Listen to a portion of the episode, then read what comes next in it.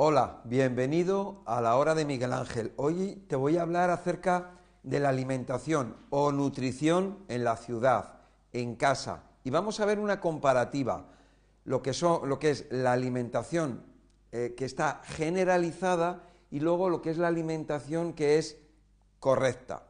En cuanto a la alimentación generalizada que se, que se usa normalmente, mm, vamos a ver personas que hacen muchas comidas. Nosotros antes comíamos mal, antes comíamos muchas veces, con muchas mezclas, eh, etcétera, ¿no? Sin embargo, nos hemos dado cuenta de que hay que eh, mejorar en la salud y lo que estamos haciendo es eh, ir progresivamente y gradualmente hacia el lado, aquí tenemos dos lados, tenemos el lado de lo que las personas hacen o hacemos o hemos hecho eh, de forma eh, que nos ha impuesto esta sociedad o no, cómo nos han educado, pero aquí tenemos lo que es la parte correcta. Eh, dentro de lo que es incorrecto, nos vamos a encontrar, tú fíjate, ¿no? Cuando tú vas a un hotel, que vas a, o, estás con tu familia, vas a ver esos desayunos, esos super desayunos, esas comidas grandes y esas cenas grandes. Dices, madre mía, estas personas, ¿cómo puede ser que se metan tanta comida. Pero luego es que se toman una merienda y es que luego se toman un aperitivo por la, antes de la comida. dices, madre mía, ¿no? Y yo también lo hacía así antes, ¿no? Pero hemos ido, hemos ido cambiando y hemos ido mejorando. Pero una de las cosas que tienen esas comidas, ese tipo de comidas, es que llevan muchas mezclas, si nos damos cuenta. O sea, por la mañana es que, eh, es que te tomas los zumos, te tomas la leche con, cacao, tomas galletas, tomas huevos, tomas bacon, fíjate el desayuno inglés que incluye además las judías, cereales, o sea, puede haber desayunos que pueden ser así o más todavía. Digo, digo, lo que estoy hablando no es cómo comes tú o cómo come esa persona, sino qué es lo que ocurre en esta sociedad, ¿no? Es un ansia por comer, un exceso en el comer, cuando realmente nosotros eh, necesitamos poca cantidad de comida. ¿Qué es lo que pasa cuando uno come mucho? Que se queda sin energía, pierde la energía, se queda cansado, no puede trabajar, no puede hacer nada. ¿Para qué comemos realmente? Nosotros comemos para tener energía, teóricamente, teóricamente. No vamos no me voy a meter ahora en, otros aspectos, pero en teoría comemos o nos alimentamos para tener energía. No, o sea, no comemos para, no tenerla.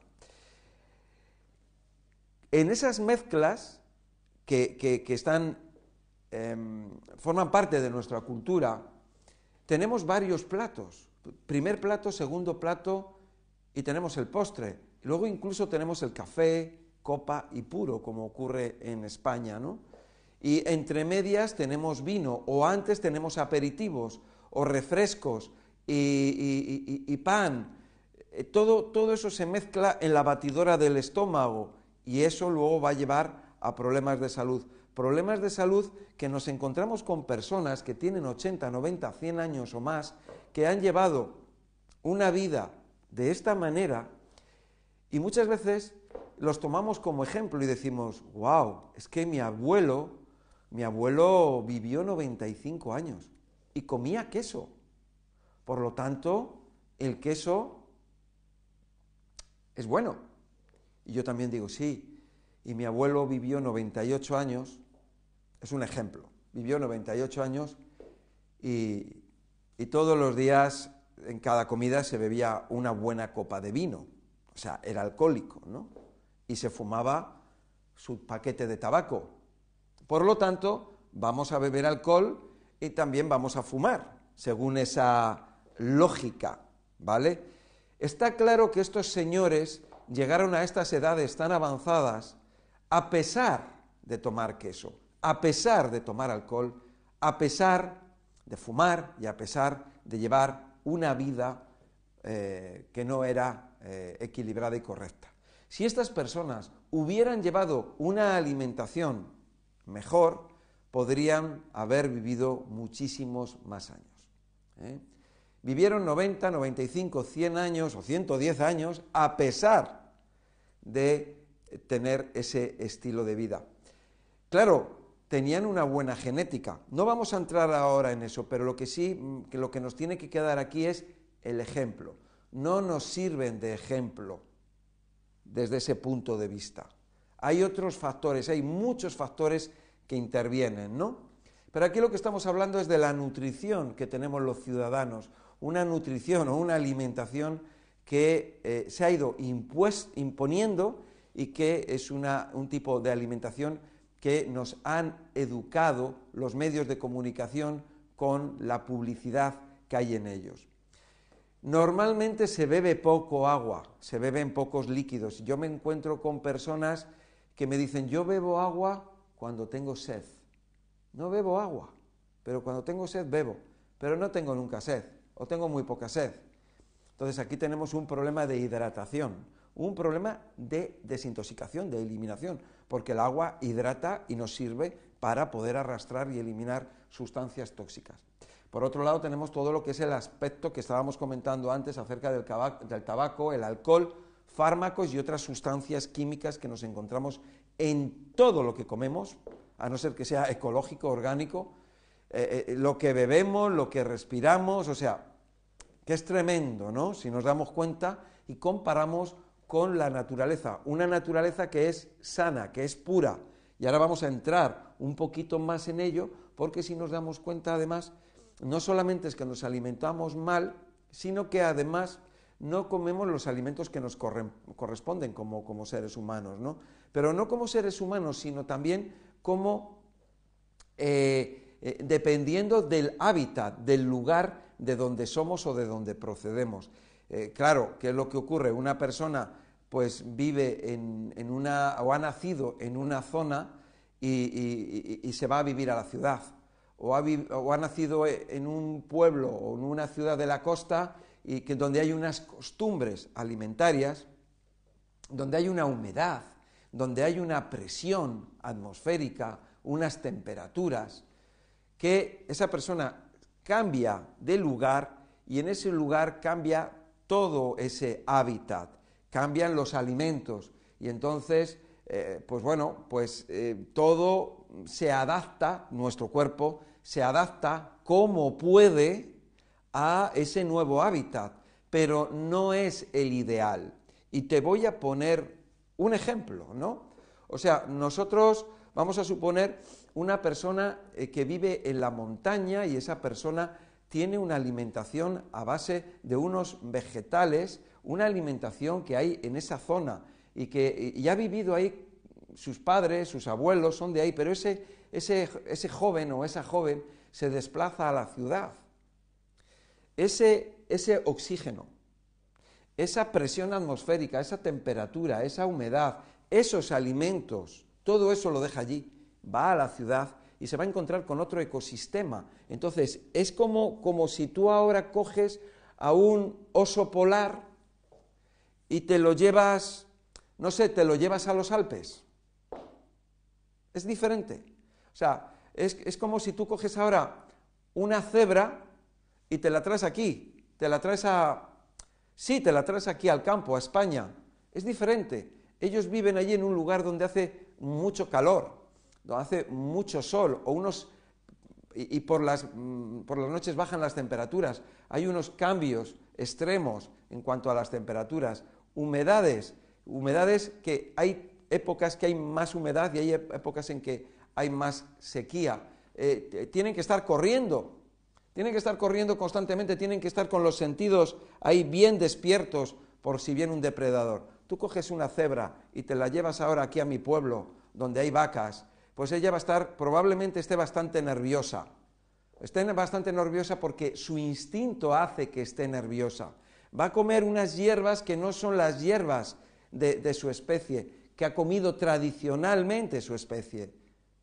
¿Veis? Entonces, que veamos eso, que lo traslademos a nosotros los humanos, que lo traslademos a, a las personas que comen animales, que lo trasladen a los animales, animales que están comiendo alimentos que no son los suyos, que están comiendo piensos. Una, vaca que come hierba está comiendo maíz o está comiendo soja. Entonces, esa, vaca o, ese animal eh, tiene, eh, tiene un hábitat interno que está formado por toda esa flora. Entonces va a haber unas alteraciones, va a haber unos cambios. ¿Veis? Si extrapolamos todo esto que te, estoy comentando acerca del oso polar, acerca de la cebra, acerca del ser humano, etcétera, etcétera, todos esos cambios son dramáticos y que van a incidir completamente en la salud de esa persona. Y ya luego está eh, la capacidad de adaptación, la genética, que, eh, eh, el, estado emocional. Hay una serie de factores que van a incidir Mm, de una manera ah, positiva o, negativa eh, en, la salud de esa persona. ¿De acuerdo? Entonces, ¿qué es lo que se consume principalmente en esta sociedad? Lo que nos han enseñado. Nos han enseñado que por la mañana tenemos que tomar leche de vaca con cacao y con galletas. Eso es lo que nos han enseñado. O sea, o cereales. ¿Qué es lo mismo? Harinas, o sea que son almidones, los lácteos y el cacao. Eso es lo que nos han enseñado. Y eso es lo que se consume a nivel general. No digo que tú lo consumas, ni que tu hijo lo consuma, porque tú le has enseñado, pero es una minoría. La mayoría consume esos productos y esas marcas que nos están indicando las, eh, eh, eh, a través de la televisión. ¿Qué es lo que comemos? Primer plato, una ensalada. Segundo plato, un, una lasaña, un filete con patatas fritas, huevos con, patatas fritas. ¿Qué es lo que una pizza, una hamburguesa? ¿Qué nos están enseñando en la televisión? Eso es lo que comemos. Esa es la educación. Ese es el ejemplo. Y es un consumo muy alto de almidones. De almidones y almidones con azúcar. Más proteína. Y cuando hablamos de proteína no hablamos de almendras ni de avellanas. Estamos hablando de carne, de animales terrestres, carne de los animales marinos, carne de los animales que vuelan, los huevos, eso es, eso es, y el queso, eso es la, proteína. Eso es lo que nos dice, no, es que hay que comer proteína, hay que comer proteína, hay que comer proteína, porque con la proteína creces y con la leche creces y tienes que tomar más leche y leche y leche y leche y leche y leche. Y una leche. Todos los días nos están diciendo, toma leche, esta marca de leche y la otra y la otra y la otra, leche de vaca, leche de vaca. Pero leche de camello no. En España, leche de camello no. A lo mejor en Marruecos habrá leche de camello. O a lo mejor en la India hay leche de búfalo y a lo mejor en otro sitio tienes la leche de la llama y en otro sitio a lo mejor tienes leche de oveja, o leche de cabra, o leche de yegua, o leche de león, o leche de, cocodrilo. Depende del lugar. Pero, bueno, leche de, cocodrilo es un poco difícil, ¿no? Pero quiero decir que los medios de comunicación son los que imponen a través de la publicidad nuestro, nuestro estilo de vida. Porque si tú tomas Colacao, o toman Squeak por la mañana, o tomas cereales de la marca Kellogg's o de la marca no sé cuál, lo, estás comiendo porque te, te, ya te han educado en eso. Y no lo puedes negar. Y si tú estás tomando Red Bull, es por eso. Y si tomas Coca-Cola, es por eso. Si no, si no saliera en la televisión, no lo tomarías. Eso es la educación. ¿De acuerdo? Vamos a ver ahora qué es la parte, la parte que nos va a hacer fuertes eh, en todos los sentidos, no solamente en el sentido físico de salud, a nivel orgánico, eh, sino también a nivel emocional, a nivel de valores, porque eso es algo que se está perdiendo en esta sociedad. Entonces, una persona que come menos cantidad, comer menos cantidad, comer más calidad, comer alimentos de tu zona, de tu área, de tu ciudad, o si no puede ser de tu ciudad, por lo menos que sea de tu país. ¿Qué es lo que pasa a las personas que son inmigrantes y que van de un país a otro? Que luego pueden tener problemas de salud. ¿Por qué? Porque han cambiado todo su hábitat, todo su ecosistema ha cambiado completamente. Ya no solamente también la, parte que es eh, de física, sino también las relaciones a nivel emocional. No es lo mismo, estaba con una cultura, con un idioma, ahora ha cambiado a otro idioma, o a lo mejor es el mismo idioma, pero es otra cultura diferente, unas costumbres diferentes, una alimentación diferente, todo es diferente. Entonces todo eso repercute, porque nosotros no somos un trozo de carne, nosotros somos, somos seres espirituales, somos seres humanos y somos seres espirituales. ¿no? Eh, ¿qué, qué es lo ideal? Lo ideal es una o dos comidas al día. Eso sería lo ideal. No necesitamos más comida, no necesitamos tanta comida, necesitamos comer vegetales, vegetales crudos, vegetales cocidos, comer frutas, pero, pero el que quiera comer carne o que quiera comer pescado, pues, pues que coma carne o que coma pescado. Pero fundamentalmente vamos a introducir más vegetales. En, esta sociedad se consume muy poca fruta y muy poca verdura. Tú ves a los niños y no les gusta la verdura, no les gusta la fruta. ¿Por qué? Porque no se les ha enseñado, se les ha enseñado a comer azúcar, se les ha enseñado con el chocolate, con la bollería, con los cereales azucarados, con los helados, con, las pizzas y las hamburguesas, y te encuentras con ese problema. Yo me encuentro con ese problema en las consultas, cuando viene la madre con la niña o con el niño. Es, terrible la alimentación eh, eh, tan incorrecta y que ha sido causada por los medios de comunicación, fundamentalmente, principalmente la televisión, que es lo que ven los niños. Ahí es donde está, donde reside la educación. Entonces, una, alimentación que sea fundamentalmente de vegetales y por el respeto a, los animales, una alimentación que al menos sea vegetariana. Que bueno, que a lo mejor comes un huevo, pues comes un huevo. Que a lo mejor comes un lácteo, pues comes un lácteo.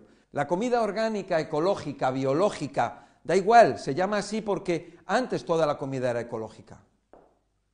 Hace años todo era ecológico en el planeta pero se empezaron a utilizar los químicos sin que las personas lo supiéramos. El agua, hay que beber agua. Lógicamente, si el agua es de manantial, mejor. Lógicamente, si el agua proviene de la fruta o de los vegetales, mejor. Porque si tú te comes, si tú estás comiendo vegetales que ya tienen agua y frutas que tienen agua, tampoco es necesario beber agua, porque ya lo tiene. ¿Y qué mejor agua que esa? Que la que contienen esos vegetales, esos, esos, el mundo vegetal, pues es la mejor. De hecho, cuando hablamos de los jugos, de los jugos de, de, fruta que tú exprimes o de los jugos de verduras o vegetales verdes que tú exprimes, sabemos que eso es lo mejor de lo mejor. Seguimos una persona con buena salud, Obviamente, una persona saludable no toma fármacos. Una persona saludable no, se, no, toma mm, vacunas. No lo necesita porque tiene una buena inmunidad. Las personas débiles quizás están débiles por los fármacos que consumen o quizás muchísimas personas debido a esos fármacos se, se debilitan más y más porque son sustancias químicas que entran dentro del cuerpo. Obviamente, una persona sana no necesita nada, absolutamente. Consumo de mucho vegetal y mucha fruta. Eliminar a los animales y eliminar dentro de todo lo posible el almidón. Y cuando estoy hablando de almidón, no estoy hablando de un calabacín cocido o de un brócoli cocido o una coliflor cocida o una calabaza cocida, que es almidón. Estoy hablando de otros almidones que son los cereales. Son los cereales y son las legumbres. Así que, bueno, por último, cuando una persona está en este lado, que yo no, yo, tú haz lo que quieras. Si quieres estar aquí en este lado, estás en este lado. Si quieres estar en este lado, estás en este. Yo simplemente estoy informando, estoy dando mi opinión. Tengo el derecho a dar mi opinión y tú tienes el derecho a escucharme o a no escucharme. Pero una persona que ha estado en este lugar y ahora quiere pasar a este, hay algo que le va a ayudar. Y son, son los ayunos intermitentes, evolucionar a través de los ayunos intermitentes, llegar a lo que son las desintoxicaciones intestinales, desintoxicaciones hepáticas y ya la persona cuando ya es veterana, ella misma puede ya decidir en hacer los ayunos, si quiere hacerlos o no quiere hacerlos. No importa en qué nivel estés, si estás en un nivel avanzado o eres una persona principiante o nueva, pero tú eres una persona que lo que quieres es aprender, quieres saber. Y eso es lo que yo intento brindar. Espero que te haya gustado este vídeo. Compártelo con otras personas porque puede ayudar y de hecho ayuda a salvar vidas. Y recuerda que el que salva una vida, salva al mundo entero. Muchísimas gracias por aguantarme y nos vemos en el próximo.